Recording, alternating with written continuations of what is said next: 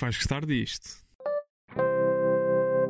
Olá a todos, o meu nome é João Diniz e sejam muito bem-vindos a mais um episódio do Acho que vais gostar disto, o podcast que é também uma newsletter com sugestões de coisas para ver, ler, ouvir. Malta, episódio 50. Episódio 50. Comigo tenho, como sempre, a Mariana Santos. Mariana, como é que estás? Pronta para festejar este incrível episódio 50 ou não? Não tivéssemos nós em tempos de pandemia, diria que estava prontíssima para soprar as velas. Mas, mas diria que hoje é dia de festa, mas vamos ter que nos restringir aos outfits especiais que trouxemos para gravar este podcast. Sim, mas Miguel Magalhães, que também está cá como sempre, veio de camisa, que é, que é, uma, que é uma raridade nos dias que correm. Miguel, como é que estás? Não era um episódio de acho que vais gostar disto se não comentássemos o meu outfit. Sim, achei que o nosso convidado de hoje merecia que eu me apromasse uh, e de modos a que escolhi uma bonita camisa azul para nós pronto, para podermos receber até porque o nosso convidado é um ícone da é, moda. Até porque o nosso convidado é um ícone da moda e claramente vai dar imenso valor à camisa da Timberland que, que eu trouxe vestida. É verdade, temos, temos realeza connosco hoje. É um dia feliz para, para acho que vais gostar disto. Temos um ícone da cultura pop nacional, humorista, radialista, antigo concorrente do Dança Comigo e apresentador, e apresentador do programa Taskmaster que todos os sábados à noite passa na RTP. Portanto, malta, deem as boas-vindas eh, ao incrível Nuno Marco. Nuno, como é que estás? Muito obrigado. obrigado. Muito obrigado por essa introdução. Epá, devo dizer que uma vez precisei de comprar uma camisa dessa marca. Uh, porque ia, ia, ia fazer um. Ia fazer, ah, já sei o que era. Era um, um espetáculo que eu ia fazer em Vila do Conde, no, no, no Cineteatro de, de Vila de Conde. E, epá, Vila de Conde é uma, é uma segunda terra para mim, e portanto eu reparei que só tinha t-shirts e pensei, epá, não, eu devo, eh, devo a Vila de Conde uma camisa. então fui, fui de facto a esse estabelecimento e a camisa era cara como ao caraças, bolas. oh, Nuno, mas, mas, mas pelo menos estive, estive de, de, camisa em Vila do Conde. Acho que sim, acho que devemos, devemos, devemos usar camisa para certas ocasiões porque o facto de ter botões demonstra trabalho, não é? Uma t-shirt é enfiar. Agora tens, tens que tatuar todo, mostra que há um investimento, não é? É isso. Sim. Por falar em investimento, eu investi um bocadinho a, a escarafunchar a internet à tua procura e reparei aquilo que estava a dizer há pouco quando, quando te apresentei, que foi que tu entraste no Dança Comigo. O Dança Sim. Comigo era um programa, pá, há 15 anos, que passou na, na RTP que era uma espécie de dança com as estrelas antes do tempo, não era? Ou seja, era, era, passou era. na TV. Tipo, eu, não fazia ideia que isto acontecia, eu, eu, eu, acompanho a tua, o teu percurso, por assim dizer. Há muito ah, falhado, é que... tinhas falhado esse grande momento da minha carreira. como é que isso aconteceu? Podes explicar como é que isso aconteceu? Epá, aquilo aconteceu em 2008, se não me engano, e eu, eu tinha acabado há pouco tempo de fazer uh, a Operação Triunfo, em que fui jurado. E, e, portanto fiquei com boas relações com a Endemol, que produzia tanto a Operação de Triunfo como a Dança Comigo, e eles servindo-se dessa, minha boa vontade para com eles, disseram: epá, nós adorávamos que tu eh, participasses no, no, Dança Comigo. E a minha primeira reação, obviamente, foi: pá, vocês estão malucos, estão malucos, isto não, não, não vai correr bem. Não querias partilhar uh, o teu potencial de bailarino com o mundo? Epá, na, altura, na altura achei que ninguém ganhava nada com isso. Uh, mas Pá, mas devo dizer que depois, por outro lado, como eu conhecia bem as pessoas de Endemol e como eu conhecia bem o Marco de Camilis, uh, que, que clássico, fazer fotografias, epá, eu pensei, eu, eu acho que estou num ambiente controlado e acolhedor, epá, não, não vou para um ambiente, não vou de repente lidar com pessoas estranhas, epá, são pessoas que eu conheço, são pessoas com quem eu me dou bem. Um, e então Achavas aceitei. Que proteger. Diz, diz. Achavas que iam proteger o teu pé esquerdo, os teus dois pés esquerdos. sim, sim. E, ingenuamente achei que sim. Uh, mas, uh, epá, fui, fui, às aulas, aquilo tem umas aulas de preparação antes, uh, num estúdio de dança uh, ali ao pé da rádio comercial, por acaso, e, epá, e a, minha, a minha incapacidade para dançar é de tal ordem que eu só via o Marco de Camilis ter ideias, a seguir a ideias de como fazer isto e aquilo e aquilo, e eu, disse, eu dizia, calma, epá, calma que eu não, epá, eu, eu, preciso de, eu preciso de fixar isto, e então lembro-me de ter levado um caderno e ter tomado nota dos passos todos, da descrição toda, e depois ir para casa estudar. Como é, uh, como é que foste parar? Depois vi que foste parar também ao, ao, Dança Comigo no Gelo. Não, e foi depois, ou seja, eu depois fiz o dança, dança Comigo, pá, curiosamente, aquilo gerou simpatia por parte das pessoas, não, não foi, não houve fúria nem indignação, as pessoas louvaram o meu esforço, dancei tango e chá-chá-chá e disco, e, e, pronto, e arrumei aquele assunto. Entretanto, consegui usar essa experiência, essa é a parte melhor de tudo isto, num sketch que fizemos para os contemporâneos, em que eu fazia de Markle de Camilis. estava, pá, eu tinha, o Marco de Camilis estava quase no meu ADN depois de conviver aquele tempo todo com ele. Era um alter ego. E, e epá, eu acho que esse sketch, só vocês vão procurar no, no YouTube, esse sketch dos contemporâneos, e é, é, é, possivelmente das coisas mais estranhas que já se fizeram na, na RTP. É tão bizarro porque o Nuno Lopes é o concorrente e depois ele traz um familiar, que é o Bruno Nogueira, que é polícia. Uh, o Bruno Nogueira tem um, um, tipo de dança. É, o, o Bruno vestido de polícia a fazer uma dança tipo. Eh, eh, Epá, é, é, das coisas mais hilariantes e mais surreais que já se fizeram. E depois, para além de tudo isso, o sketch é interminável. Parece uma instalação aquilo, parece um. Aquilo põe à prova o espectador, de facto. Uh, mas pronto, valeu a pena fazer o dança, dança, comigo para fazer isso. E depois o que aconteceu foi que a Endemol alguém da Endemol manda-me uma mensagem a dizer: epá, agora é obviamente gostávamos de ter no Dança Comigo no gelo. Pá, eu aí disse: epá, desculpa, já, epá, chega. Se já chega, em chão normal é difícil. Claro, epá, eu não sei patinar, epá, não, não faço a mais pequena ideia como é, como é que se patina. E portanto eh, disse: não, epá, não. Sabem aqueles filmes em que a pessoa diz não, não e não, e depois corta e a pessoa está lá. yeah, está a fazer a mais cena. ou menos, eu sinto que foi isso que me aconteceu. Epá, eu disse mil vezes que não, e não sei como, de repente estava no meio de uma pista de gelo, epá, com, com, uh, com pessoas, com, com o Joaquim Monchi, que também estava lá, epá, o Joaquim Monchi ficou todo revoltado e com razão, porque não havia muita proteção, epá, faltavam uns capacetes e tal, epá, eu só me lembro do, do Monchique sair de lá e dizer, epá, chega, chega disto, pá, isto não é a minha profissão, eu não posso, não posso arriscar partir aqui uma perna. Uh, Houve uma petição, foi... oh Nuno, não sei se foi verdade ou não, mas eu no YouTube há uma entrevista tua no Só Viste, na altura, só 12 programa Só Viste, e tinha havido uma petição em que tu tinhas dito, acho que na rádio, que se 10 mil pessoas assinassem a petição, tu ias ao dança, ao dança, ao dança comigo no gelo. E aparentemente 10 mil pessoas assinaram a petição. Eu acho Talvez que foi assim que foste lá parar. Eu já não me lembrava dessa petição, já não me lembrava de facto. Uh, mas eles gostam sempre sou sempre um bom saco de pano. As pessoas dizem, vamos lá ver o Marco fazer mais uma palhaçada. E, e, e, de facto o que aconteceu foi que eu disse-lhes, eu não sei patinar, nem quero aprender. uh, eles disseram, então espera, tenta só manter-te em pé, que os nossos bailarinos depois fazem, fazem o resto o do resto. trabalho. E, e, se vocês encontrarem essas imagens de Dança Comigo no Gelo, é, é um bocado isso que acontece. Pá. Eu estou só a tentar não cair e eles é que fazem o trabalho todo. Epá, mas foi sempre muito divertido. E depois acabei como jurado uh, do Dança Comigo no Gelo, de passagem de ano, ou seja, houve uma passagem de ano da minha vida em que eu, passei dentro de um estúdio entre a Rita Blanco e o João Baião, que também eram uh, jurados, Epá, eu não me lembro de rir tanto como ri ao lado da Rita Blanco. No, no Sonho. Porque, porque a gala era interminável, Epá, era interminável aquela gala, foi mesmo muito grande essa gala da, da passagem de ano do Dança Comigo no Gelo. E a dada altura só me lembro da Rita dizer assim: epá, se mais alguém vem patinar, eu parto-lhe as perninhas.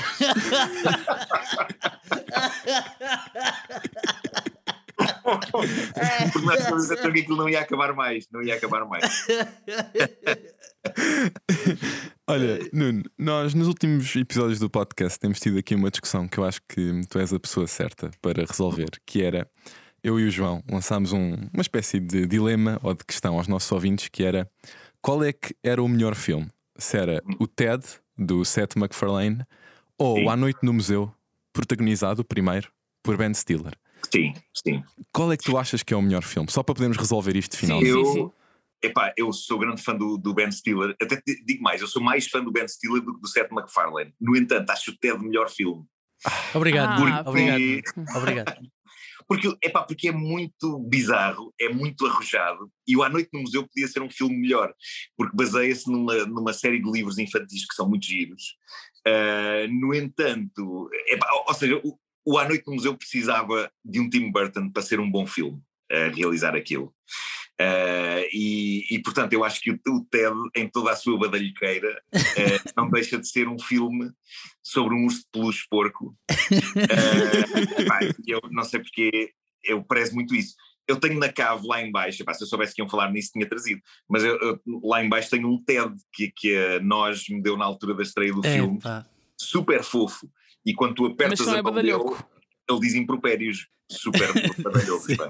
Sim. É verdade. Afinal, afinal também, afinal também. Após estas semanas todas, eu finalmente concedo a derrota, João. Pronto, Sim, agora sim, sim, agora sim, agora sim eu concedo a Sim, derrota. aliás, Mas não atenção, o A Noite no agradecer. Museu, o A Noite Museu não é um mau filme, é pá, para ver em família. E o Ben Stiller tem melhores filmes. eh, e claramente, sim. Mas, mas queria-te agradecer por teres esclarecido isso, até porque eu não tendo particularmente uma preferência por um ou por outro, sentia aqui um mal-estar na equipa, sabes? E acho Pois, que estas estava questões têm boa. que, que ser resolvidas. O Miguel e o João já não conseguiam olhar um para o outro e pronto. É claro. Este assunto está claro. arrumado. Mas são, Queria são também... dois filmes estranhos de comparar, não é? Porque. Não, tudo isto começou porque há um filme- um, certo ódio pelo Mark Wahlberg e o João Ah, sim, isto começou é tudo com o Wahlberg. defensor. É, o é João é grande O defensor. Do Mark Wahlberg. Eu acho que se vocês virem um filme maravilhoso chamado The Other Guys, com o Mark Wahlberg e o Will Ferrell, epá, qualquer problema que se tenha com o Mark Wahlberg é absolutamente superado. Ahm, é um filme do Adam McKay esplêndido, pá, sobre polícias. Ah, é, uma, é uma comédia ótima. E o, e, o, epá, e o Mark Wahlberg está hilariante ao lado do Will Ferrell, que dizer. Mas nós não te convidámos para vires aqui juntar-te a nós só para vires mediar os nossos Pronto. problemas, para fazer de terapeuta. Tenho todo o que gosto, não. epá, tenho todo o gosto em entrar nessa discussão. E a propósito, queria puxar o assunto do momento, que é o Taskmaster, que é o programa que tu estás a fazer mais recentemente, apresentado pelo Vasco Palmeirim, que está a passar na RTP1 todos os sábados. Pá, Sim. eu diria que não há ninguém melhor para falar do Taskmaster e para apresentar o que é o Taskmaster do que tu. Portanto, explica assim a quem ainda não viu Sim. em que é que consiste o Taskmaster. O Taskmaster é, é, é, é daqueles formatos que, quando descrito, não transmite a verdadeira dimensão e glória. E não estou a falar do nosso, estou a falar no geral. Epá, até estou a Sim, falar, calhar, até potencial, agora no potencial que pode sair dali. Uh, mas, mas quando descrito, não se percebe bem o quão incrível aquilo é. Porque o que é que nós temos ali? Temos uma série de tarefas uh, de diferentes níveis de parvoíce e algumas com um nível de parvoíce na fina linha entre a parvoíce e a inteligência que é fascinante, porque há coisas que tu percebes, epá, é preciso ser-se muito inteligente para criar uma coisa tão disparatada como esta. Mas é um programa em que temos cinco eh, pessoas famosas a levar a cabo tarefas. E dito assim, as pessoas pensam, epá, já vimos muito disso. Não soltei há a nada parede, especial. soltei a parede e há- tal. Mas há uma, há uma magia eh, qualquer no conceito do Taskmaster e na linguagem do Taskmaster, na, na, na Britishness que tudo aquilo tem, n- no mero sentido do humor das provas, e nós estamos a usar as provas eh, do, do original, eh, por recomendação do próprio Alex Horn, com quem nós, nós tivemos uma reunião e que, e que foi muito simpático e disse: "Epá, eu, eu dou-vos este lote de provas porque estas, estas provas são money in the bank, epá, são aquelas que resultam sempre, são, são porque ele, ele próprio admite, epá, quando se cria muitas, muitas provas, há umas que se calhar são mais ao lado, outras não, mas ele deu-nos mesmo uma coleção de provas, obviamente dando-nos liberdade para fazer uma ou outra adaptação, para não serem rigorosamente iguais e, e para terem um, um twist mesmo para pessoas que tivessem visto o original, mas, mas eu, eu diria que o, o que marca a diferença ali é eh, o, o misto tão britânico entre pompa,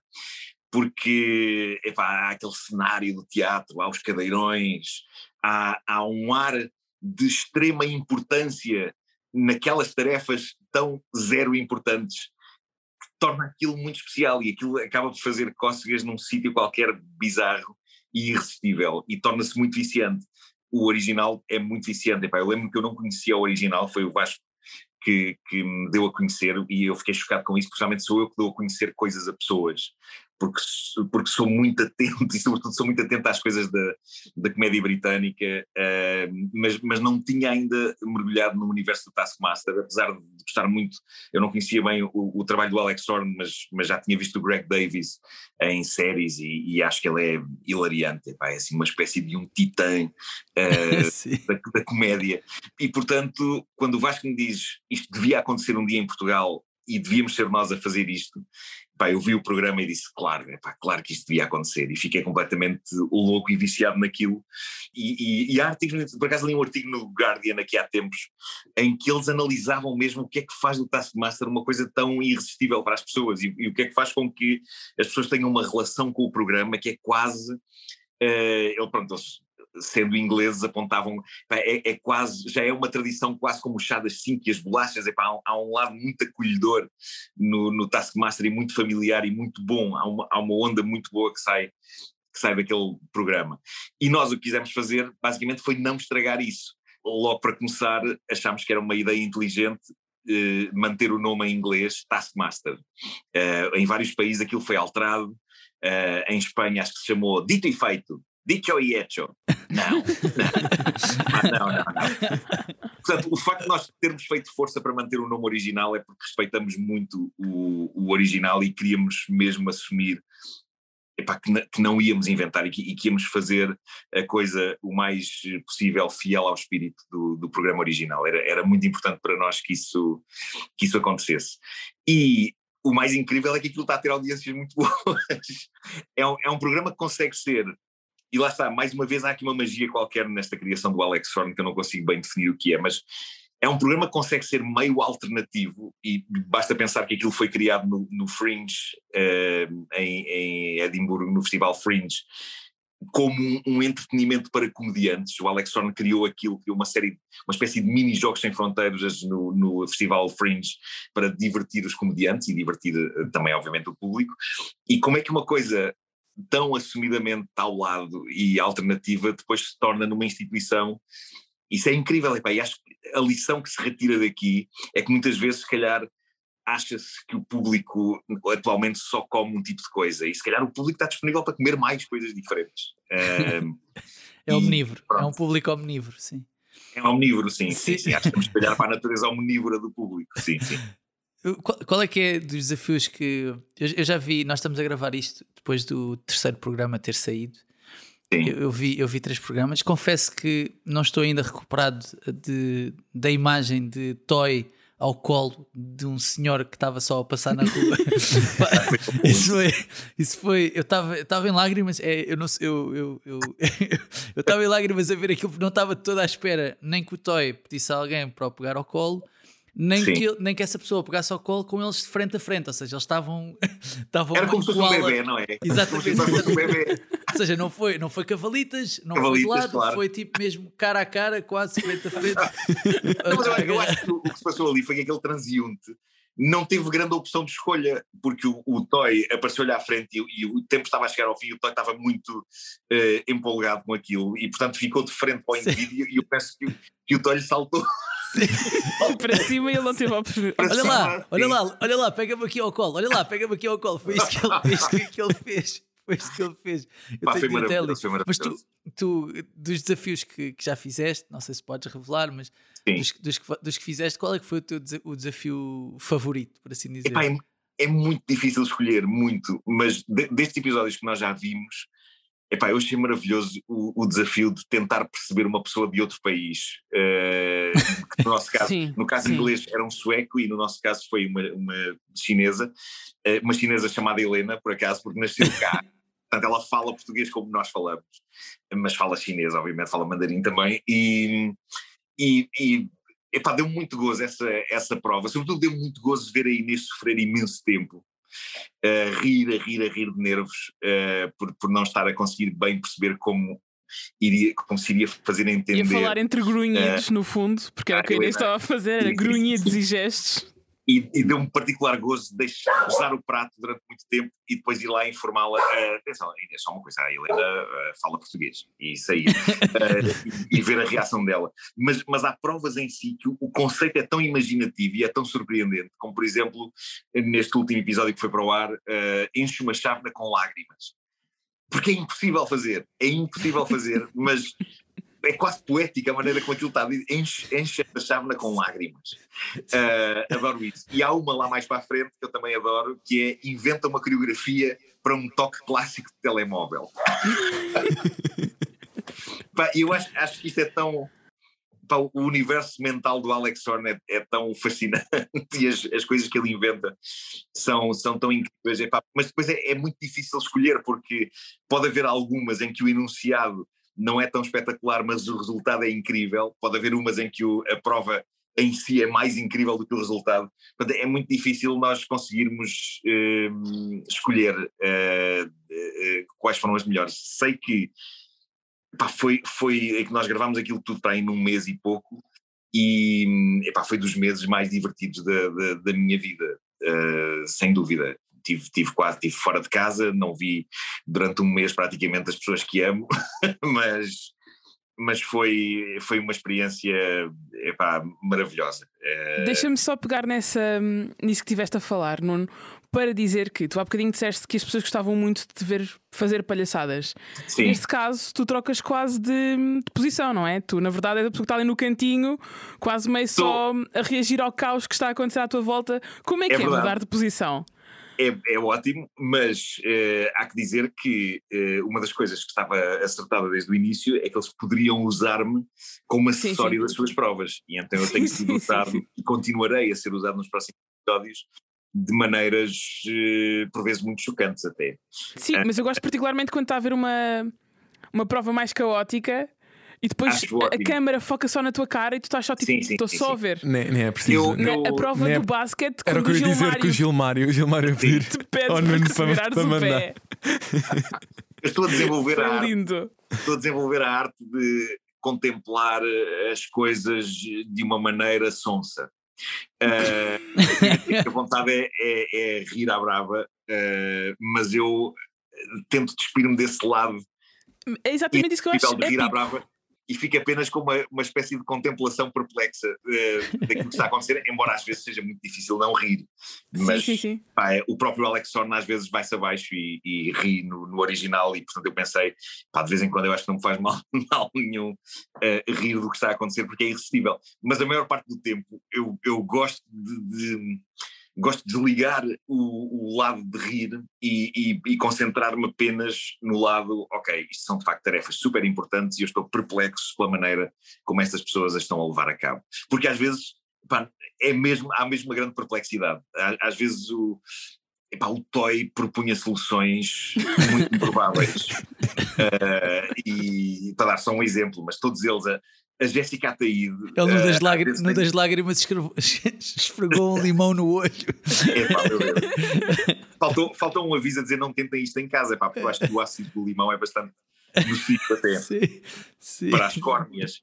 Uh, mas, uh, epá, mas, mas, mas eu acho que o, o que é giro é que eu consegui desligar de tal maneira esse, esse modo em muitas das provas que só consegui chorar a rir depois de ver aquilo tudo montado já depois de ver o programa, o programa feito e, e, epá, e deu-me muito gozo fazer e, e dá-me muito gozo ver também. Uh, fico, fico espectador do programa como se não tivesse entrado nele, só para, para ver de repente de outro ângulo as, aquelas coisas que estavam ali a acontecer. Olha, Nuno, já falaste e já foi falado várias vezes do impacto que o bicho teve durante a pandemia e até teve até na, na exposição, já, obviamente já estás connosco Atenção, não estamos a falar do bicho uh, Covid, estamos a bicho, falar. O bicho do programa, sim, o bicho do programa. já foi falado, claro que, obviamente estás connosco há não sei quantos anos, mas apesar de tudo, houve uma série de pessoas que, se calhar, através do bicho, uh, habituou-se a acompanhar uh, o trabalho que tu, o Bruno e outras pessoas que faziam parte desse programa. acabaram por fazer daí, daí para a frente devido à exposição sim. que tiveram nesse período. Tu achas que essa espécie de coletivo que vocês formaram durante esse programa e de grupo de pessoas que apareceu mais regularmente, quando vocês decidem trabalhar juntos ou quando apresentam um projeto em que à partida eh, trabalham juntos, por exemplo, tu agora com a, com a Inês e com a Jéssica, ou quando sim, o ano passado sim. fizeste o princípio, meio e fim com o Salvador, com o Bruno e com o Felipe, um, que canais ou plataformas mais facilmente arrisquem em formatos diferentes como o Taskmaster do que fariam, se calhar, antes desse programa? Ou não achas que tenham um efeito? É capaz de ter tido a dada altura. Eu, eu acho que o, o, princípio, meio e fim, sobretudo, é, é claramente um projeto filho do como é que o bicho mexe. É, é quase, de certa maneira, parece às vezes quase um spin-off.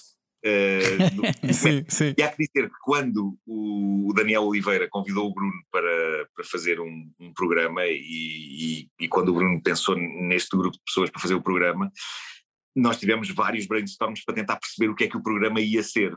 Uh, e, a, e, a, primeira forma nem, nem tinha nada a ver com o princípio, meio e fim. Uh, nós chegámos a, até a considerar se faria sentido uh, fazer de facto uma espécie de tradução televisiva do bicho, mas que nós ao mesmo tempo achávamos que sairia sempre a perder, porque ir, iria perder-se ali um lado espontâneo, apesar de termos epá, criado várias possibilidades eh, que eu até acho interessantes de, de, fazer uma, uma espécie de tradução televisiva daquilo que acontecia no bicho, que era o Bruno ligar a este, ligar àquele, ligar àquele, ligar àquele, uh, sem, sem que com isso fosse um, uma, um, de repente o bicho transformado num programa de TV. Mas depois achámos que se calhar o melhor era usando este grupo de pessoas uh, que, que, se tinha juntado uh, nos tempos do bicho, se calhar criar uma coisa uh, bastante diferente e, e, mais experimental. Então tirámos muito partido da, da, da, da, carta branca que o Daniel nos deu para, ou que deu ao Bruno, neste caso, que o Bruno é que era a, a, a, o rosto principal do projeto, da liberdade total que foi dada para isso. E, e, pronto, e portanto eu diria que o princípio, meio e fim veio mesmo no, no seguimento disso e talvez tenha mesmo, traga algum do, do, do lastro eh, do bicho. Agora, o que eu acho que se passou depois disso, eh, se calhar já não tem a ver, agora as coisas começam lentamente a, de certa maneira, a esfumar-se e, o, e o, o bicho representou aquilo naquela altura e, e, foi muito importante, se calhar, para nós, e, e, porque nós, nós fizemos aquilo muito de uma maneira algo egoísta para tentarmos nós próprios para perceber em conversa uns com os outros uh, o que é que estava a acontecer e, e, para expormos as nossas inseguranças e angústias e se calhar para nos divertirmos todos um bocado uns aos outros numa altura que, que parecia uh, e era uh, trágica e, e dramática e, e, cheia de angústias. Por isso, lá está. E obviamente mas pronto, mas o, que passa, o, que passa com o Taskmaster é que epá, já, vem, já vem noutra lógica e, e parte do, Caos! Ela hoje faz dois anos, ainda por cima faz dois anos, a chiclete. A sério?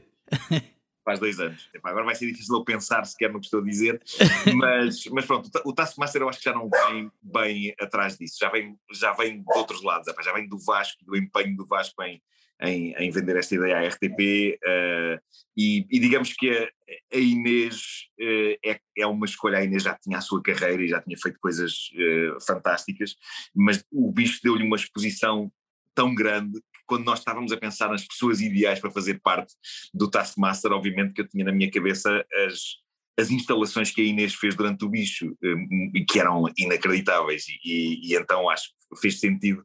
Foi, foi também, de certa maneira, um, um, um seguimento disso, mas, eh, epá, mas eu acho que, o, que o, o, o, bicho, acima de tudo, foi uma, foi uma espécie de terapia coletiva uh, feita sem a menor das intenções. O que eu acho muito interessante no bicho é que eu lembro-me de.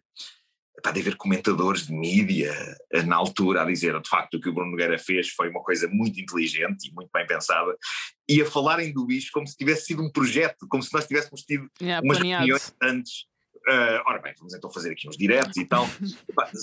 Porque não, Receberam não um press release a dizer que ia haver uma pandemia e tiveram a magicar o que é que iam fazer exato, com exato. isso. Aquilo foi tão espontâneo epá, e foi tão não pensado. Muitas vezes o que acontecia até. Eu, eu lembro de mandar mensagens ao Bruno antes de, antes de algumas sessões do bicho a dizer: epá, eu hoje não tenho nada para dizer. Eu acho que calhar é melhor eu não, não entrar. Epá, estou um bocado em baixo. Um, e ele dizia: epá, é exatamente esse o espírito que tens que ter para entrar nisto, epá, porque vamos ver até onde é que a coisa nos leva. Uh, isto não é, não é, uma, não é uma montra de, de stand-up, é uma montra de piadas, e, e, de facto muito do que aconteceu no, no bicho saía muitas vezes do nada. É, e, e, até me lembro que algumas vezes nem, nem tinha particular piada. Eu lembro que houve noites em que eu fui muito é, confessional, apesar de depois acabar quase sempre com um karaoke é, ridículo e ensurdecedor, mas foi, mas, mas aquilo tinha um lado muito muito confessional e, e e muito de, de, de desabafo por, por, tudo o que estava a, acontecer naquela altura. Portanto, não, não, não foi um programa, não foi um projeto, uh, foi de facto só malta a falar. Sim. Sim. no fundo, tu que acompanhaste todos os passos da produção do Taskmaster, sabias que tinham quase tudo para correr bem, não é? Desde o formato que já funcionava lá Sim. fora, as pessoas que foram escolhidas também acho que funcionaram muito bem e acho que tu, o Vasco, toda a produção provavelmente sabiam que isso ia correr bem Mas o que eu queria perceber era se vocês Mas achavam. na dúvida. Epá, tens, sempre, tens sempre dúvidas porque lá está, porque há um lado meio alternativo neste programa. Epá, ele, ele, ele depois passou para o Channel 4, mas começou num, num, canal no Dave, que é um canal inglês especializado em, em comédia, pela sua natureza de epá, isto não é bem. Uh, não é bem, como é que eu ia dizer, não, não, não, não é bem o 1, 2, 3, não é bem, epá, eu era fã do 1, 2, 3, mas, mas há, há ali um lado meio uh, bizarro no Taskmaster, mas ao mesmo tempo epá, consegue cativar as pessoas, talvez porque uh, no fundo puxa por um certo lado infantil e de jogo por parte dos adultos. Eu acho que é, é, é, é muito isso o, o, que acontece ali. Uh, é, aquilo, o espírito do Taskmaster faz quase lembrar as sessões que eu tinha em miúdo com um jogo de tabuleiro da Majora maravilhoso que se chamava Divertilândia, que não sei se vocês se lembram. A Divertilândia Epá, era um jogo, não sei se, se, ainda há venda esse, mas aquilo tinha uns, uns orifícios e uns berlindes. E então tu metias o berlinde num dos orifícios, o berlinde ia por ali abaixo num labirinto e depois saía do outro lado e dava-te uma cor de uma carta que tinhas de tirar. E essa carta tinha uma prova que tinhas de fazer. E, e lembro que as provas eram completamente bizarras. Uh, uma delas era epá, imitar um gorila. E lembro que o meu pai, o meu pai torceu um pé, uh, tal o empenho com que ele desatou aos saltos da sala a imitar um gorila. Uh, e, e, e lembro-me, tenho memórias muito gratas desse, desse espírito. E eu acho que de certa maneira o Taskmaster recupera uh, esse espírito. E é, e é, por isso que de repente há, há famílias inteiras a ver aquilo, e, pá, e aquilo desde, desde os avós até aos miúdos. Temos tido um feedback incrível de, daquela lógica de olha, finalmente estamos outra vez juntos em frente à televisão a ver qualquer coisa, que é uma coisa que hoje em dia já é meio obsoleta, não é? Mas estavas à espera que conseguissem vencer as audiências de sábado à noite, ou isso não é sequer um objetivo? Opa, não, não, não, porque uh, porque a TVI tem, tem, tem porta-aviões, a SIC também tem porta-aviões, uh, a RTP tem também os seus porta-aviões, mas uh, epá, nunca imaginaríamos que o Taskmaster conseguisse ombrear uh, com, com, com esses grandes porta-aviões. E, e mesmo assim, olha, nós estamos a falar hoje numa, numa semana em que no próximo sábado o Taskmaster vai enfrentar um lado o Ídolos e do outro lado um especial do Big Brother com o Bruno de Carvalho e a Liliana. Uh, portanto, será compreensível que este estado de graça destas primeiras semanas já não se repita. No entanto, já percebemos que há muita gente que é fiel, é genuinamente fiel ao, ao Taskmaster. Um, e, portanto, olha, vamos ver o que é que, o que, é que vai acontecer. Eu, eu, eu escrevi ainda há pouco tempo no meu Instagram e é verdade, eu, eu, não, eu não estou nestas coisas pelas audiências, epá, não sei se tem a ver com a idade, mas eu nunca tive bem esse, esse, esse feitio. Epá, eu acho que há, há quem se preocupe com as audiências e que faz bem em preocupar-se com as audiências, e, e eu preocupo-me só com o gozo que as coisas me dão a fazer e em tentar fazê-las o, o, melhor possível. E, e, algumas das coisas que para mim me trazem melhores memórias e, e mais uh, compensadoras uh, em, em, termos de trabalho foram coisas que não tiveram uma audiência por aí além. Epá, eu, quando eu, eu, para mim, uma das minhas coisas favoritas em que colaborei foi na escrita da Paraíso Filmes, por exemplo, na RTP, na série, e, e, e, hoje em dia há fãs da série que gostam muito dela. É culto, é uma série de culto, é uma série de culto é verdade, mas gente. As audiências eram tão baixas na altura na RTP que a RTP foi atirando cada episódio à medida que aquilo ia estreando para mais e mais tarde eu acho que houve um, um dos últimos, já foi para aí às duas da manhã, nós fazíamos a piada que era, não está nada, aquilo vai estar de manhã no, no, no mais novos, não é?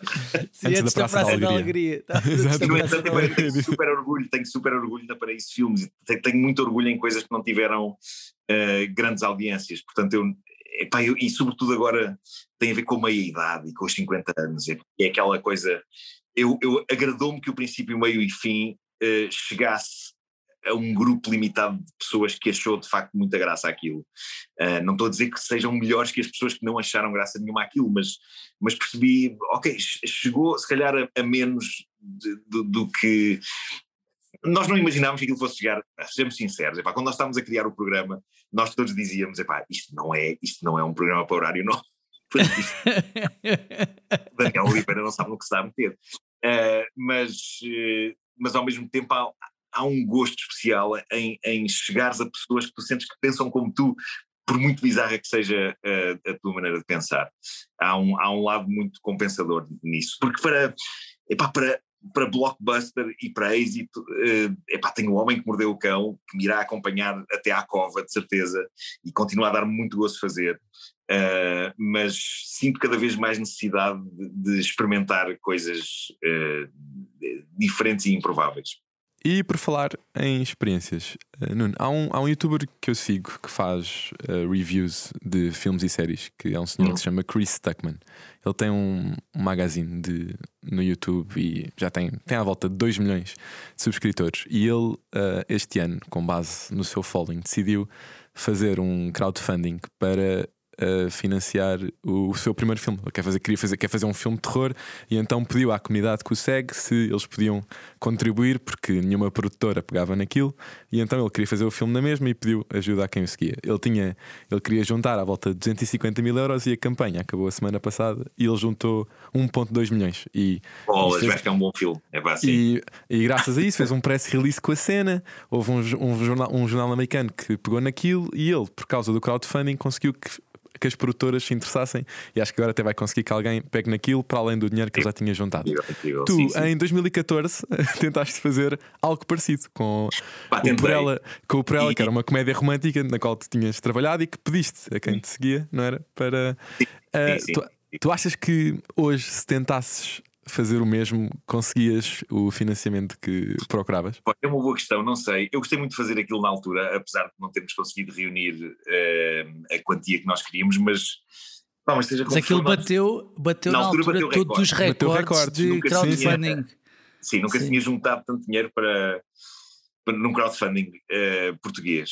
Epá, e não, não, não faço ideia do que, é, do que é que aconteceria hoje. Eu, eu sei que o espírito cá é outro, porque uh, infelizmente, epá, tem, tem muito a ver com uma certa mentalidade portuguesa, mas eu lembro-me que quando comecei o crowdfunding, uh, houve, lá está, muita gente que simpaticamente se juntou e, e gostou do projeto e que. Eu contribuí na altura, lembro-me bem, lembro-me bem de ter contribuído na altura. Pronto, mas Portugal, sempre Portugal, há depois uma malta que cria uma nuvem negra que é tipo, então, mas este gajo agora está a pedinchar, pedinchar ao povo.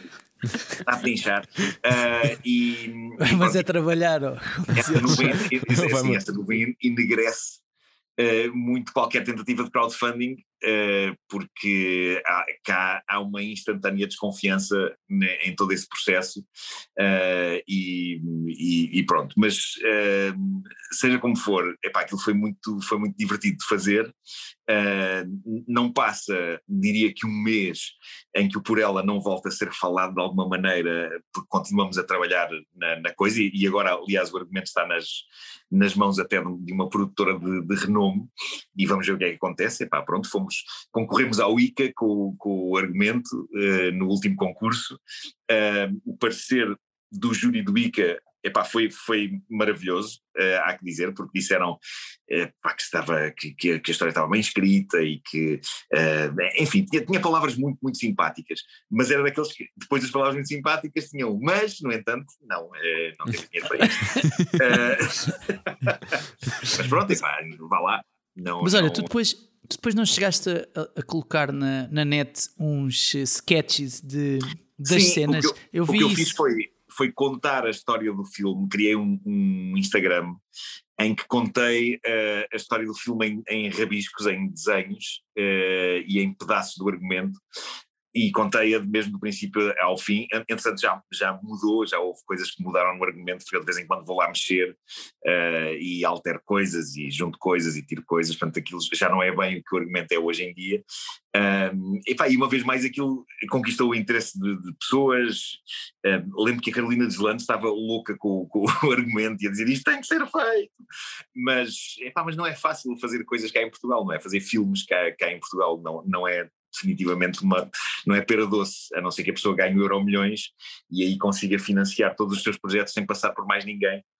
Uh, mas uh, epá, para, um, para um filme ficar minimamente bem feito tem que ter uh, apoios. Uh, claro que podes tentar fazê-lo só com o iPhone uh, e com o microfonezinho ligado ao iPhone. mas, pá, não, já o filme, o Tangerine do Sean Baker é, é, o caso de um filme que foi feito com o iPhone e, é um grande filme, de facto, uh, mas uh, epá, é preciso, obviamente, que o, o, som requer equipamento profissional, há, há muita coisa que, que, que tem de ser paga para um filme ficar uh, bem feito. E por isso é muito, é muito difícil. Mas, no entanto, eu, eu ainda não decidi um dia fazer o, o Por Ela, porque é uma história em que eu acredito. E, e, e neste momento, o meu maior receio. Pá, tive a sorte de conhecer o Terry Gilliam uh, quando ele veio cá agora para apresentar o, o Homem que matou Dom Quixote. E ele estava a dizer uma coisa sobre o, o, o filme do Dom Quixote, em que ele, ele dizia: o, eu estava condenado a desiludir as pessoas com este projeto, porque, porque eram muitos anos a, a, a falar-se deste filme e, e, toda a mitologia à volta de que foi criar este filme, que fosse qual fosse o resultado, havia uma grande porcentagem de eu desiludir as pessoas, a desiludir as pessoas com ele. Epá, eu tenho um bocado esse receio, obviamente, na, à escala pequenina nacional, porque isto de facto foi muito, foi muito falado e foi, e foi muito balado, e há muita gente que de vez em quando me pergunta, então eu por ela, então eu por ela. E, e, portanto eu próprio agora tenho algum receio que fazendo o filme as pessoas digam, oh, então era isto. Porra. Era só isto. Se fosse para isto eu tinha vindo. Mas, mas, eu, epá, mas eu já só quero fazer, é quase como arrebentar uma borbulha, não é? Epá, tenho, tenho que fazer isto. Epá, uma coisa que eu achei muito inspiradora nos últimos tempos foi uh, epá, a história dos Sparks para fazerem o seu filme, o Annette. Uh, estamos a falar de dois septuagenários uh, e, epá, e, e, se vocês virem o documentário que o Edgar Wright fez sobre eles, o The Sparks Brothers, vocês percebem que apesar de eles serem muito consagrados na música, o grande sonho que eles tinham há muitos anos, desde, desde jovens, era fazer cinema. E a quantidade de projetos que eles tiveram e que caíram, nomeadamente um projeto que eles chegaram a ter com o Tim Burton, e eles estavam super felizes com isso, uh, e que desmoronou. E quando tu vês eles aos 70 e tal anos conseguem fazer o Annette Uh, e o filme ganha prémios e é nomeado para coisas e, e tu pensas, epá, eu dei por mim a pensar, epá, olha, se calhar só vou fazer por ela epá, quando tiver 70 e tal anos, 80. e para além do por ela, é sentes que houve mais algum projeto que ficou suspenso, que não se concretizou ao longo dos anos, mas que muito, ainda muito. lutas para que um muito. dia consiga vingar? Eu tenho, eu tenho pastas e pastas no computador cheias de coisas que nunca avançaram. Algumas que foram mesmo apresentadas e que depois, por várias razões, não aconteceram, e outras que eu nem sequer apresentei a ninguém. Criei e depois ficaram lá, só no, no, no computador. Mas porque uh, não tinhas confiança suficiente nessas ideias ou porque achaste que na tenho... altura ninguém estava preparado para te ajudar a concretizá-las? Não sei, epá, eu, tenho, eu tenho um sério problema que é, eu gosto de ter as ideias, mas depois não gosto de massar as pessoas. Há pessoas que são muito, são muito fuçangonas a tentar vender e a impingir e a insistir, e eu não consigo ter esse feitio. Portanto, eu sou aquele tipo que vai com um projeto todo contente, apresentam e as pessoas dizem não queremos. E eu, pronto, tudo bem, adeus. não quero chatear mais as pessoas, não quero chatear mais ninguém. Tenho um pavor a chatear pessoas, uh, porque também não gosto de me chatearem a mim, obviamente. Uh, e portanto, às vezes vou acumulando uh, coisas no computador, mas por exemplo, um, a série que eu fiz para a RTP, o 1986, foi um desses projetos que estava, de certa maneira, ali a marinar durante anos e anos, porque eu inventei as bases daquilo para aí em 2000, para aí no, à volta disso, 99, 2000, e, e, escrevi uma espécie de um treatment sobre uma, para uma curta-metragem que se chamava O Videoclube e que se passava nos anos 80 e, e que tinha aquela dinâmica do, do, nerd que se apaixona pela miúda uh, do, do, que trabalha no videoclube, uh, mas era uma curta só, e, e portanto aquilo ficou a marinar ali imenso tempo, até que de repente eu reencontro aquilo e penso, espera aí, então e se eu expandisse isto uh, e, e, se criasse aqui uma, toda uma série à, à, à volta disto? E, e, e, portanto isso foi um exemplo de uma coisa que parecia estar a morrer ali no meio das pastas do computador e que depois resultou numa coisa que me deu muito gozo uh, fazer uh, e, e, que acabou por crescer e acontecer. Portanto, eu vou mantendo viva uh, a esperança. Sim. Olha, uh, uma das primeiras memórias que eu tenho, se calhar a primeira memória que eu tenho tua, é a ouvir a caderneta de cromos quando ia para a escola, para aí no, para aí no sexto ou no sétimo ano. Eu vou falar de coisas antiquíssimas para ti. Era, era, era incrível porque ia ouvir, com, ia ouvir com o meu pai ou com a minha mãe e era eles a explicarem-me sim, sim, porque eles têm. são um bocadinho mais velhos que tu, mas não muito. Isso é muito um, e, e, era eles a contarem-me através das histórias que tu ias, que tu ias contando, sim, sim, na, naquela altura faziam aquilo e não sei o quê. E portanto, a pergunta que eu queria te pôr era se daqui a 20 anos fizerem uma caderneta de cromos sobre uh, os anos 2000 e 2010, o que é que tu achas que ia, que ia ser? Ou pelo menos um, um, um cromo, um cromo a é uma... desta altura. é uma boa questão. Eu sinto que se calhar esse trabalho devia ser feito pelo meu filho, não é? Tipo como se fosse um negócio de família. Estás a passar o legado já. Passar, passar, a, a, passar a, o trabalho uh, para o sucessor. Uh, mas iria ser mais difícil fazer uma caderneta de cromos uh, sobre esta, esta época. a razão porque a caderneta de cromos resultou, olhando para os anos 70 e para os anos 80, é que havia menos coisas e a nossa dedicação a cada uma dessas coisas era tão intensa que era possível para retirar muita coisa de, de, de, cada objeto, de cada, de cada série, de cada filme, de cada brinquedo, de cada guloseima, uh, as coisas ficavam cá dentro, uh, porque tivemos muito tempo para as viver e, e, para as dissecar nós próprios na nossa juventude enquanto as estávamos a, enquanto as estávamos a ver. Epá, até porque havendo menos coisas o tempo passava mais devagar, conseguíamos fruir mais de cada coisa. O grande problema em, em, em, tentar fazer uma, uma caderneta de cromos sobre esta era que estamos a viver é que nós somos bombardeados com tanta, tanta, tanta coisa que é impossível nós darmos conta de todo o recado. É, é, há demasiado entretenimento a acontecer. E, portanto, iria correr sempre o risco, na, numa caderneta de cromos do futuro sobre esta época, de de repente, pá, sei lá, uh, alguém dizer: Ei, é pá, que incrível que era aquela série o Severance uh, da, Apple, da, da, Apple TV Plus. Epá, e iria haver milhões de pessoas a dizer: Não vi, não vi, na altura estava a ver o quê? uh, epá, é, é, muito difícil hoje tu concentrares numa coisa só, porque estás sempre a ser bombardeado com tantas e ao mesmo tempo saltitas por elas com uma incrível superficialidade e, e, isto não é uma crítica, é, é uma, é uma constatação, porque uh, às tantas estás só a despachar uma série o mais depressa possível, porque entanto já te recomendaram outra uh, que tu estás a perder porque estás Sim, a as próprias uma... febres passam muito rápido, sei lá, consigo lembrar Sim. agora uma referência que seja mais consensual, talvez um Squid Game. A febre do Squid Game durou o quê? Uma semana? A que estávamos a ter febre por outra coisa está, qualquer. É, é tudo muito intenso Uh, mas, mas também é tudo muito, muito volátil, a não ser que estamos a falar de, epá, de coisas realmente dos Shakespeares uh, da atualidade, como o Breaking Bad ou, ou, ou eh, esse, esse, tipo Succession. de. Succession. Claro, ou Succession, epá, que são, yeah. são coisas que tens a, a, noção de que vão ficar, epá, que são monumentos da, da, cultura popular. o Squid Game, eu gostei muito do Squid Game, mas epá, não, não sei se vai ficar, se é só um, é um produto do seu tempo.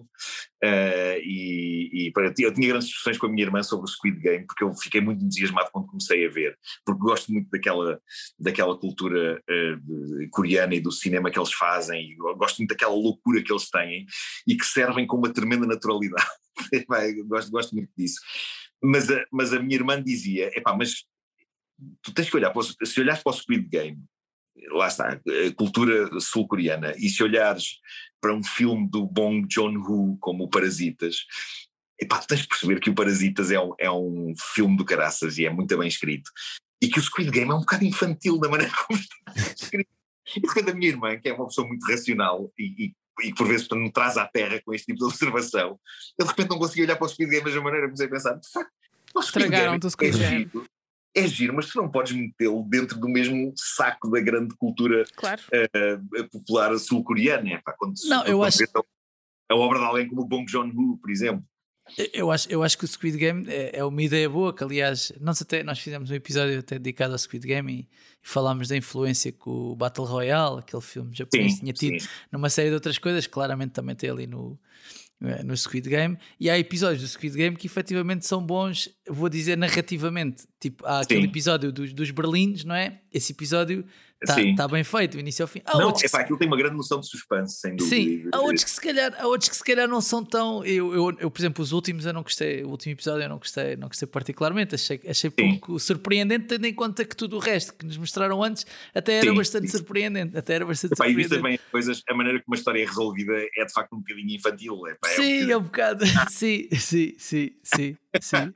Olha, uh, nós, nós daqui a bocado temos de ir vamos fazer aqui, vamos inaugurar uma rubrica contigo aqui no podcast, mas antes disso queria, queria fazer duas perguntas egoístas.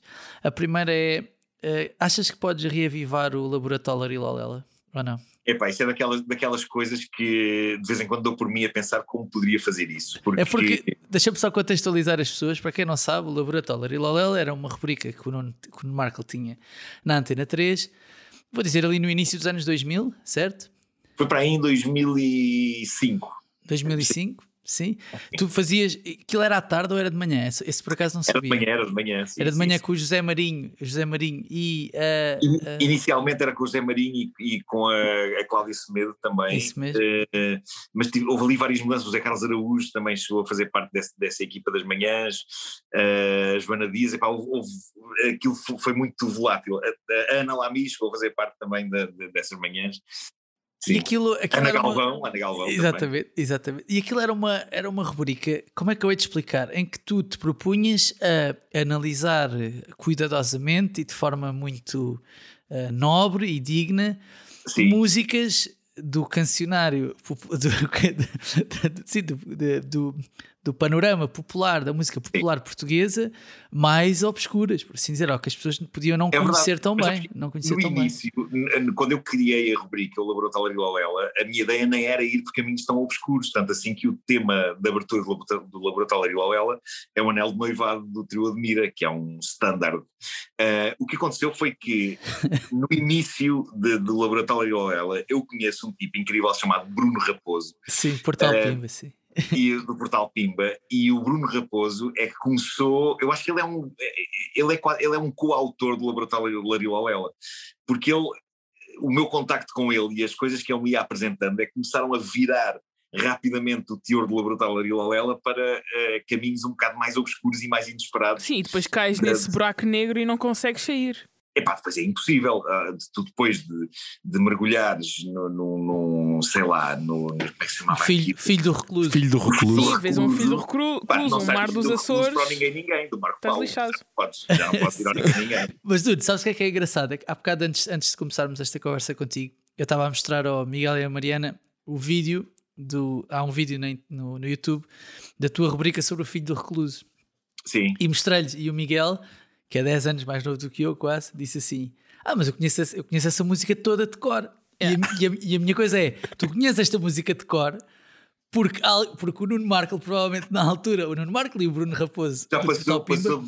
2005, em 2005 falaram sobre aquilo e aquilo às tantas chegou ao Miguel Magalhães uns anos depois. Mas é que, É é que não, não, não há outra maneira dele ter acesso ao fim do recluso, ou ao joelho do Eusébio, ou tipo a uma série dessas músicas que existiam. É capaz. Sei que tu tens feito isso. Epá, eu ia te pedir para, pá, se pudesses, não sei quando é, eu sei que não tens tempo Epá, para eu, de isto. vez em quando falo com o Bruno Raposo pela net e mando-lhe mensagem a dizer: epá, isto era muito giro, de facto, voltar a fazer isto. Era, Podes era já muito fazer como, como se faz nos tempos modernos, que é criar tipo, uma conta onde partilhas só ocasionalmente essas coisas, porque é o que Também acontece hoje em dia. ser.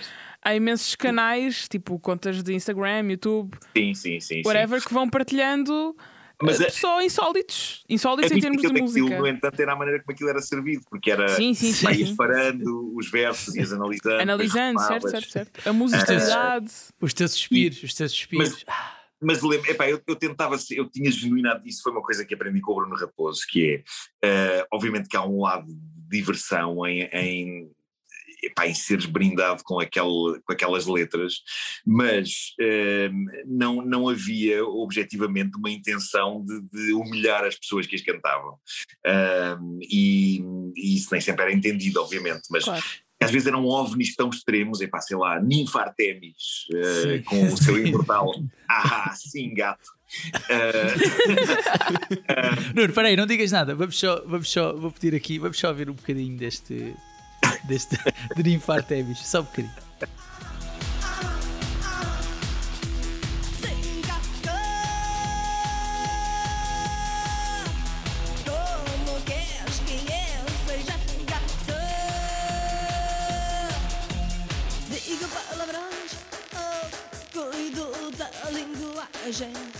Gatão Pinto os olhos tão azuis Posso também pintar os pelos ok, ok, continua. clássico absoluto, um clássico absoluto. Uh, mas epá, era, era irresistível uh, não, não analisar este- estas músicas e estas opções artísticas dest- destas pessoas. Mas lembro-me que houve umas semanas tramadas em que parecia que, que eu escolhia músicas e o Bruno mandava-me músicas. Que depois, logo a seguir à emissão, levavam a que alguém telefonasse a dizer: Pois, tiveram a gozar com esse senhor, ele morreu há um mês.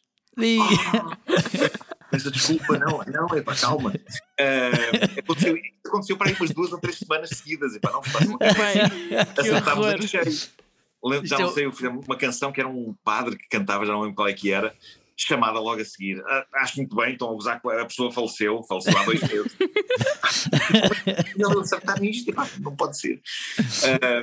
Isto, mas- no mas mundo, isto era sem redes sociais, não havia redes sociais na Claro, altura. claro. A indignação tinha de uma- ser por telefone. Sim. Claro, claro, claro. Mas eu fiquei com, com- fiquei com uma genuína estima por aquele universo e por aquelas pessoas. Tanto assim que depois, quando fiz no canal Q o, a primeira versão daquilo que viria a ser depois a Rádio Calypso, uma série que a gente fez lá, fizemos uma coisa chamada Uma Macacada Qualquer, que também se passava no estúdio de rádio, e eu recebia algumas das pessoas que eu, que eu passei no Laboratório da Olela. E, pá, e, foi- e era muito giro conhecê-los e, e- e- e perceber o- os heróis que eles eram nas suas terras e, e em alguns arraiais e, em, e, e- e um- conhecer um outro tipo de Star System completamente eh, diferente. Eh, e portanto eu, eu tenho, tenho mesmo saudades de fazer o laboratório igual ela, de facto, é uma daquelas coisas que se calhar eh, valia a pena acordar de novo, sim. Vamos a isso. Nuno, olha, decidimos embora, temos só um questionário, um questionário que vamos estrear Rapidinho, contigo. Como se Rapidinho. diz sempre que tem um questionário. questionário, eh, eu, eu, eu, eu tinha proposto, porque o, pod- o nosso podcast chama-se Acho que vais gostar disto. Eu tinha proposto que o questionário se chamasse Acho que vais gostar deste questionário, mas o Miguel e a Mariana ficaram. eh, Tivemos olhares de reprovação. acharam, que era, acharam que era demasiado simples, acharam que era uma coisa demasiado simples. Eh, mas portanto, até, vos- até posso sugerir, se alguém tiver uma ideia para o nome deste questionário, por favor. Por favor. Ao questionário de Proust, isto podia ser o questionário, não sei, de outro filósofo qualquer. Markle, podia ser o questionário de. Markle. Podíamos batizar questionário de Markle. Podíamos batizar assim. Foi uma chapa, uma Sim. chapa corporativa, não é? num prédio. Sim, sim. Mariana, queres começar? Quero sim, senhor. Nuno, se tu só pudesses ouvir uma música para sempre, para o resto da tua vida, que música seria? E é pá, isso é muito difícil, bolas. Eh, Impossível nunca teres Bolas. pensado sobre isto. É tramado, é tramado isto. Uh, mas uh, há, há uma música que me dá sempre muita alegria e que eu gosto muito e que ouço às vezes em repeat muitas vezes, uh, que é o Nothing But Flowers dos Talking Heads. Digo frequentemente que é uma das minhas canções favoritas de sempre. É de um álbum dos Talking Heads chamado Naked uh, e, que, e que é considerado, nem é considerado sequer um, o melhor álbum deles, é assim o último, antes de eles se separarem. Uh, mas o Nothing But Flowers é, é, pá, é uma canção Uh, perfeita de ironia e de, fala de coisas que hoje estão a falar muito e, de, e da defesa do ambiente, ou seja, o conceito da canção é maravilhoso porque é e se, e se fosse ao contrário, e se de repente o mundo urbano e poluído em que nós nos sentimos tão confortáveis começasse a ser invadido por essa coisa terrível que são flores e plantas e espécies animais, eu, eu adoro essa canção. Portanto, essa era uma série candidata a isso. Muito bem, temos de ouvir, temos de ouvir um bocadinho, se calhar. ouvir um bocadinho? Vamos ouvir um Claro. bocadinho.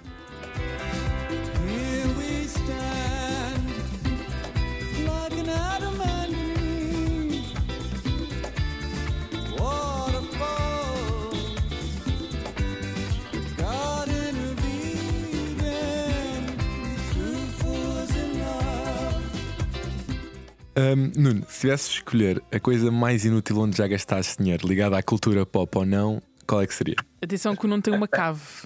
Epá, uma conhecida cave.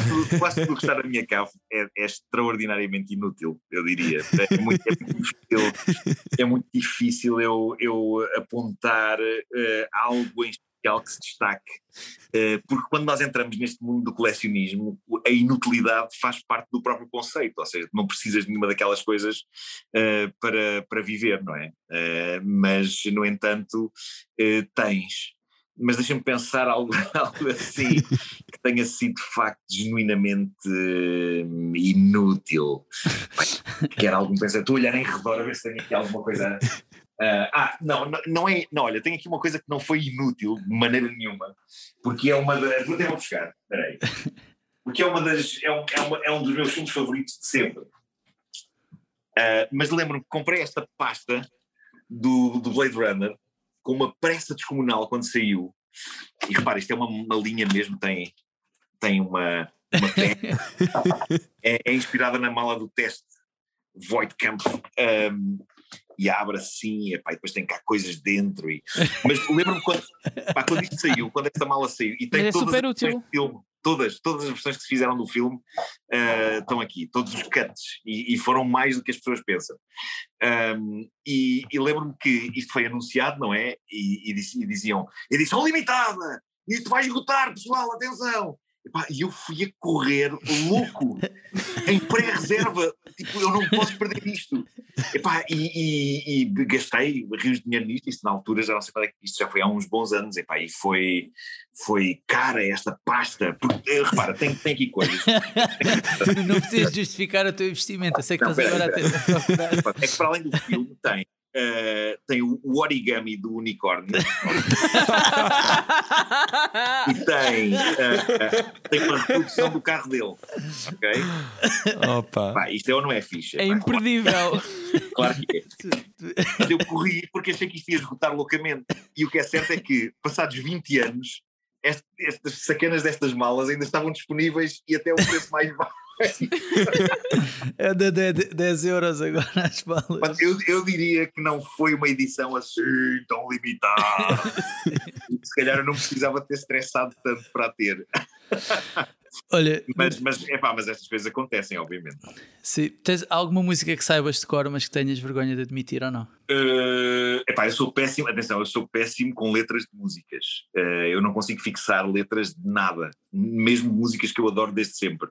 Uh, tenho sérias lacunas sobre isso. Já defendi que para a pessoa cantar no carro devia arranjar-se uma maneira de projetar um holograma no vidro que não prejudicasse a condução, não é? Uma coisa assim meio esbatida para continuarmos a ver a estrada, mas que tivesse a letra a, passar à frente, que é para eu poder cantar livremente, porque eu tenho um problema sério com, com letras, mas tenho muitas coisas é que eu há uns anos chamava guilty pleasures e, e depois, pá, com o peso da idade, é, pá, caguei para o lado guilty. Eh, lá está, é, pá, são prazer. Os prazeres não podem ser culpados, não, não, não faz assim muito sentido, mas, mas tenho várias eh, músicas, por exemplo, eh, há uma que eu gosto imenso de ouvir enquanto conduzo, e reparem, estive há pouco a defender os Talking Heads e agora irei dizer que uma das minhas canções favoritas para conduzir é o I Think We're Alone Now da Tiffany.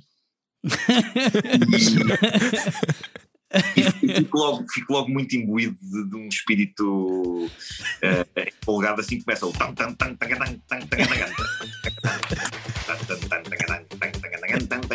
Uh, qualquer coisa naquela música que. E canto, obviamente tenho que cantar, não é?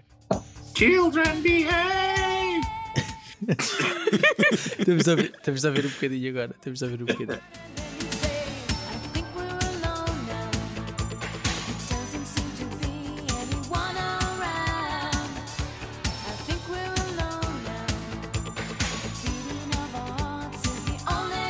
Ok, ok.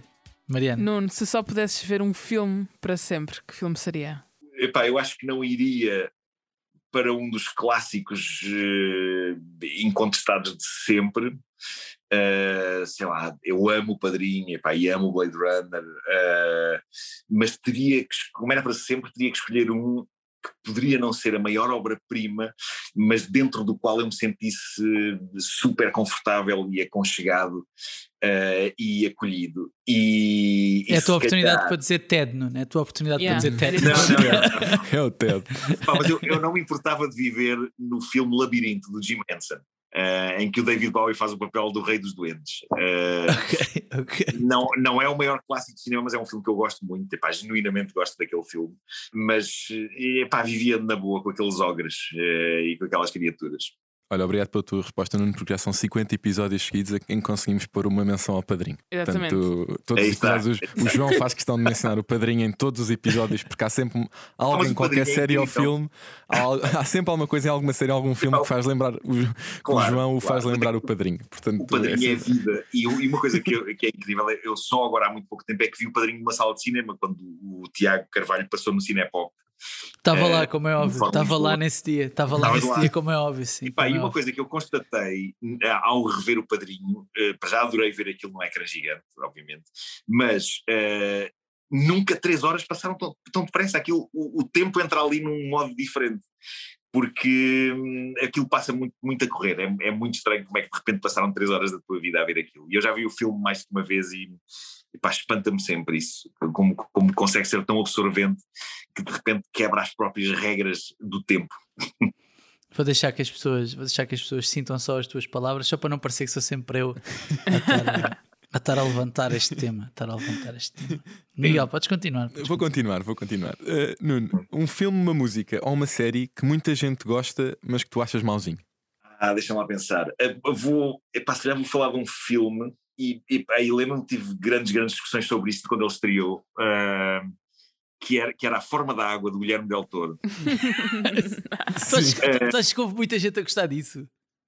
Houve, pelo menos no- nos, nos meus círculos, Ah, ok. Ganhou um Oscar, ganhou o Oscar Ganhou de melhor filme. Portanto, um Oscar, é houve, houve muita atenção, gente. Eu gosto muito do Guilherme Del Toro, epá, gosto, e, e há filmes dele ah, fora de série, mesmo muito bons. Ah, ainda não vi o último, por acaso. Mas, epá, eu cheguei a ver pessoas a dizer isto é o melhor filme do Guilherme Del Toro. Epá, não é. Não é. Blade 2 é melhor que A Forma da Água. Sim, Uh, sim, o Hellboy, os dois Hellboys são melhores que a forma da água. Um, o que eu achei na forma da água é que, pá, tudo bem que é uma fábula, mas aquilo é tão demonstrativo, é pá, que parece um caderno de boas intenções só. E, ah, pá, além de que é bastante desconfortável a conversa sobre o, o pênis de- daquele homem-peixe. Uh, não percebo bem se aquilo era suposto ser comédia, quando elas estão as duas a falar, mas como é que fizeste? Como é? Epá, ou bem que o filme era assim desde o início, Sim, mas tu não podes fazer uma coisa eh, poética e de sim. repente haver uma conversa sobre o pênis do homem-peixe. Epá, não podes. Portanto, eu, eu, eu acho que o, o- é- é- aquele filme foi muito sobrevalorizado, eu acho. Eh, e, e eu lembro das pessoas estarem encantadas, epá, não, é lindíssimo, é lindíssimo. E eu a sentir-me culpado por pensar, epá, mas eu prefiro o Blade 2. Viva o Wesley Snipes. Wesley Snipes. Eu gosto muito do Guilherme Del Toro, epá, acho que ele, e, é- e acho que ele é um grande nerd também, um grande geek eh, de, de- de cinema e um grande conhecedor de, de- de muito cinema que, que eu também gosto. Mas acho que A Forma da Água é aquele tipo de filme eh, tão bem intencionado que às tantas já não é cinema, é só boas intenções. Sim. Podia- Podíamos dizer o mesmo do Green Book, mas se calhar não vale a pena estarmos a. Olha, eu não cheguei a ver o Green Book, epá, não cheguei a ver, não cheguei a ver porque senti, senti um pouco isso também, que era Há um- capaz há de um- ser... é, é um, é, um, é, um, é um caderno, de, é como estavas a dizer, é isso mesmo, é um, é um processo de intenções, não é? Ah, Tipo, queria só dizer que filmes eu sou contra intenções. Claro, mas, eu, mas eu não sou, na- não sou nada. Epá, os filmes devem ter boas intenções. isso Não, claro que sim, claro que sim. claro que sim. Mas quando são só isso, e quando tu percebes que na cabeça das pessoas que o fizeram eh, há claramente uma espécie de auto-importância de vou fazer a minha declaração, vou, isto, este vai ser para os Oscars, este vai ser. eh, eh, epá, e é por isso que o, o- eu continuo a preferir cinema um bocadinho mais sujo, entre aspas. Eh, os meus dois filmes favoritos deste ano foram o Licorice Pizza, do Paul Thomas Anderson, e, e A Pior Pessoa do Mundo, do, do, do Jo- Joachim Trier.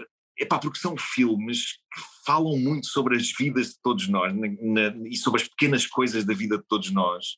E se calhar não querem fazer enormes statements sobre a humanidade, mas são a vida a acontecer, basicamente. E eu acho que isso será sempre melhor do que um filme que diz: atenção pessoal, vou dizer coisas extremamente importantes, preparem-se, Só levar- vai esmagar-vos. É, Há uma razão, eh, para além do padrinho, uma das, uma das coisas que eu costumo trazer sempre para aqui é o Rocky. Há uma razão que me faz gostar muito do Rocky e é precisamente isso que tu estás a dizer: que é Sim. eu não sinto no filme do Rocky, no primeiro pelo menos, que ele queira fazer mais do que aquilo que ele, do que aquilo que ele quis fazer ali. Não, não, e às tantas. Eu sou fã esta- do Stallone, pá, porque. Sim, como é eh, óbvio. Como, eu- como é ele- óbvio. Pá, o Rocky é, é um ótimo filme, mas é, é um filme feito eh, epá, com as vísceras. É um filme feito por um gajo que não está a pensar que está a fazer grande cinema. É um, é um gajo que simplesmente quer deitar aquilo cá para fora e tem aquela história para deitar. E, e eu acho que uma das coisas que funciona muito bem no Creed é que voltamos um bocado a esse espírito nos, nos, eh, nos dois filmes. Pois, entretanto, aquilo perdeu-se um bocado à medida que os anos 80 vão chegando e o, o Rocky 4, por acaso agora tem uma nova versão que eu ainda não vi, que acho que é muito boa, mas o Rocky 4, tal como nós o vimos no cinema, vocês não que são garotos, mas eh, tal como eu vi em Garotos. 85, epá, aquilo já não tem nada a ver com o, o Rocky, é quase um boneco, epá, o, o, o, o, Ivan Drago, epá, o vilão russo, não, ninguém no mundo existe assim. Uh, e portanto aquilo é, é um desenho animado autêntico, já não tem a ver com aquele espírito original. Epá, vendo o Rocky e vendo eh, estes filmes mais recentes, epá, o, o- é impossível não ter uma, uma grande simpatia pelo Stallone. Epá, digamos que é, é um bocado aquela a poesia do Brutamontes. É, é um tipo que tem muita noção, se calhar, das, das suas eh, limitações como ator e, e tudo, mas que tem coisas para dizer e, e- e que as diz. Eu acho que isso é, é muito louvável e essa, essa honestidade é tremenda. Sim, não, não, não, quer ser- não ambiciona ser mais do que aquilo que é. Sim. e eu- há, há- uma, como disseste, há uma poesia nisso. E o que eu senti nesses filmes que estavas a falar era, é um bocado isso, que é tipo, estou aqui agora, vou ambicionar agora a fazer mais ou a ser mais do Sim. que fazer só um filme, porque às tantas não estás a salvar o mundo, estás a fazer um engano, filme. O, Green Book, se não me engano, é feito por um dos, dos irmãos Farelli, não é? Eh, Eu acho que é, não tenho a certeza, mas acho que é. Eu, eu prefiro, é preferível se calhar o There's Something About Mary, para esse espírito do que Sim, sim, de repente sim, os sim, senhores sim. criaram a piada do gel eh, de sêmen no cabelo, agora de repente irem dizer não, não, acabou, estes tempos acabaram. Sim. Estes tempos É o Peter. pessoal. É o Peter Farley. É, Coisas é o Peter, sim. Pois É é. o Peter Farley. Enfim, enfim. Olha, com um canal de YouTube, o teu canal de YouTube favorito, qual é que é? Eh, Deixa-me pensar, Epá, tenho, tenho, tenho vários canais de, de YouTube que, que sigo e que acho muito giro, mas eh, havia um que eu via muito, por acaso eu não vejo há algum tempo e tenho algumas saudades, que era aquele do eh, Angry eh, Video Game Nerd, Sa- sabem que epá, é assim, não é assim que ele se chama. Não sei, não sei, mas estou curioso. Epá. Esse, esse tipo era hilariante, pá, porque basicamente ele epá, tem muita piada, é um tipo que está furioso e que faz crítica a jogos antigos, eh, a videojogos antigos. E, e quando ele não gosta dos jogos, o que acontece com muita, muita frequência, pá, ele é tão desagradável e é tão irado. Eh, com os jogos que se torna muito viciante eh, ver. E portanto eu eh, aconselho muito que procurem o Angry Video Game Nerd. Eh, ma- mas sim, epá, gosto disso. E, e agora para trazer as coisas mais para, para, para Portugal, no que toca a canais de YouTube, eu, eu gosto muito de ver a Mariana Cabral, a Bumba na Fofinha faz-me rir muito. E também por isso aceitei eh, recentemente ir ao, ao Boom Shower que ela fez, expor os meus seios para que Sim. ela e a Madalena Abcacis tentassem extrair leite deles usando uma bomba. Sim. É preciso que gostar-se foi muito- mágico. é preciso gostar-se muito de alguém para se alinhar num convite deste tipo. Eh, mas- eu rio muito com as coisas dela. sim. Já agora o canal chama-se Cinemassacre. O canal que. Cinemassacre, claro, e ele é o Angry Video Game Nerd. depois. Exatamente, exatamente. Mas é o Cinemassacre, epá, vale muito a pena desbravarem esse, esse canal, porque eu acho que ele tem muita graça. Nuno, confessa-nos lá quem ou o que é que te faz rir mais do que aquilo que te via. Uh, muitas vezes uh, vídeos extremamente parvos da net. Uh, por exemplo, Compilações de pessoas a cair? gosto, mas hoje vi um eh, epá, que me fez rir tanto, tanto que eu comecei a questionar a minha própria sanidade mental com, aquilo, com a maneira como aquilo me estava a fazer rir. Que era um tipo a fazer um jogo em que está com os olhos vendados, era um pai e um filho a fazer este jogo, e, e- e começou por ser o filho com os olhos vendados, Já e o pai vi. mandava uma garrafa eh, a baloiçar, e basicamente o filho tinha que se desviar da garrafa Yeah. epá, só sentindo o passar dela, para não levar, obviamente, com a garrafa na, na, na cabeça. E aquilo com o filho correu bem, a, a garrafa dava, dava tipo a volta a ele, e ele na boa, de olhos vendados. E depois o pai vai fazer aquilo, só que o filho substitui a garrafa por um garrafão gigante. Epá, e então aquilo vem lançado e o homem leva assim com o garrafão de frente. Pum! Epá, e eu não sei porque aquilo deu uma vontade de rir. Louca, pá. E muitas vezes o que acontece epá, tenho um, um grupo de iMessages com, com o Bruno Nogueira e com o Felipe Mela, que, é- que é um grupo que, que a gente chama o Manês para no cu, mas estamos só nós os três lá. Ah, e muitas vezes o- o- mandamos mensagens. O Bruno faz muito isso, que é manda vídeos parvos e diz: epá, digam se é normal eu estar a rir-me tanto disto. Porque às vezes há, epá, prodígios eh, de comédia muito inesperados nesses, nesses vídeos parvos que se fazem. Ainda não Eh, entraste no, no, no mundo do TikTok, Nuno? eu, eu- eu abri um canal de TikTok há uns tempos chamado Jovem Marco, que era eu eh, a ser jovem com um canal de TikTok. no entanto, a fazer coisas de pessoas já de uma certa idade. dizer, Olhem no TikTok a apanhar uma moeda, olha as costas a doer. E, e pronto, mas depois epá, já tenho tanta coisa para atualizar que. que, Não, é só porque o TikTok, o TikTok é, é terreno fértil para, por esse vídeo. Por acaso, epá, isto- isto- eu juro que isto é verdade. Eu vi o vídeo que tu estás a descrever, tipo, segundos antes de começarmos a gravar este podcast. vi o vídeo que estás a descrever exatamente a garrafa e depois o garrafão, que é um daqueles garrafões de escritório, sabem? Que estão, estão naquelas exato, bicas de escritório que tens de tirar com as duas mãos e etc. E depois, eu vi, vi- vi esse vídeo segundos antes, segundos antes, segundos antes. Epá, é muito bom. Muito bem. e é muito bom to- todos vermos estas coisas em simultâneo e estas coisas É o algoritmo, está todo alinhado. parte do zeitgeist da, da, que atravessamos. De repente está toda a gente a falar de um vídeo de garrafões feito por um pai e um filho. Já vi. Nem sei é que aquilo foi feito. Nuno, o que é que andas a ver, ler ou ouvir e que achas que nós podíamos gostar? Ora bem, o que é que eu ando a ver? Eu, eu ando há pouco, falei, falei da, da, da série, falei do Severance na, na Apple TV Plus e, e epá, eu gosto muito, acho que é uma das. É uma das grandes séries do momento e é uma série muito, muito original, eh, realizada pelo Ben Stiller, que, que é alguém que eu sabia já que era. Eu sou grande fã do Ben Stiller há muito tempo e sou fã dele como realizador, a um ponto tal que eu adoro um filme que muita gente odeia, que é o Melga, o Cable Guy, Adoro É, esse filme, adoro esse que ele filme. realizou nos anos 90, que é daqueles filmes que eu acho que precisa de ser revista, epá, porque na altura ia destruindo a carreira do Jim Carrey, porque era muito ousado, ele tinha, ele tinha saído dos Ace Venturas e esse tipo de coisa, e de repente surge um filme tão dark como aquele, e, e foi muito maltratado injustamente pela crítica na, naquela altura. Eu já vi vezes sem conta e, e acho um filme incrível, muito bem realizado pelo Ben Stiller, e portanto agora chegamos a esta série, o Severance, em que a, realização dele está um aprumo tremendo, epá, ele tornou-se mesmo um grande, grande realizador, e, e a série é muito original, epá, porque é uma, é uma coisa kafkiana, é assim um pesadelo kafkiano passado numa empresa que as pessoas não sabem bem o que é. Aliás, eu aguardo ansiosamente respostas na próxima sexta-feira, porque ficou um cliffhanger tremendo neste, neste episódio e o próximo é o último da temporada. E portanto eu estou muito, muito eh, agradado com, com o Severance. Gostei muito também de ver o, o Peacemaker na, na HBO e também na HBO. Estou a gostar muito de ver o Minx. Que é daquelas séries que eu acho que muita gente ainda Genial. não descobriu que se Genial. passa eh, numa. É a história de uma jornalista feminista que acaba por se aliar a um editor de uma revista porno eh, para conseguir fazer a sua mensagem passar. E só este ponto de partida já é absolutamente maravilhoso. E, e- a série é muito cómica e diz coisas de, de muito valor. Eh, depois, eh, o que é que estou a ouvir?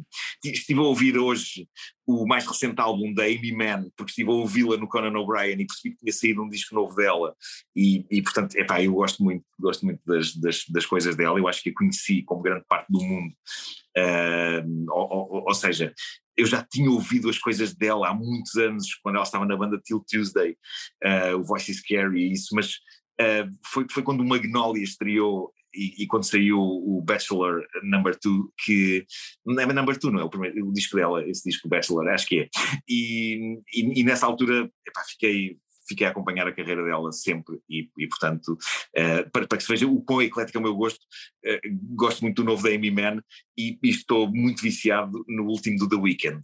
Epá, eu adoro The Weeknd, acho, acho mesmo que é assim tipo um Estás a falar ao coração. Estou aqui. Estás a falar tô- ao coração da Mariana. Sim. É um.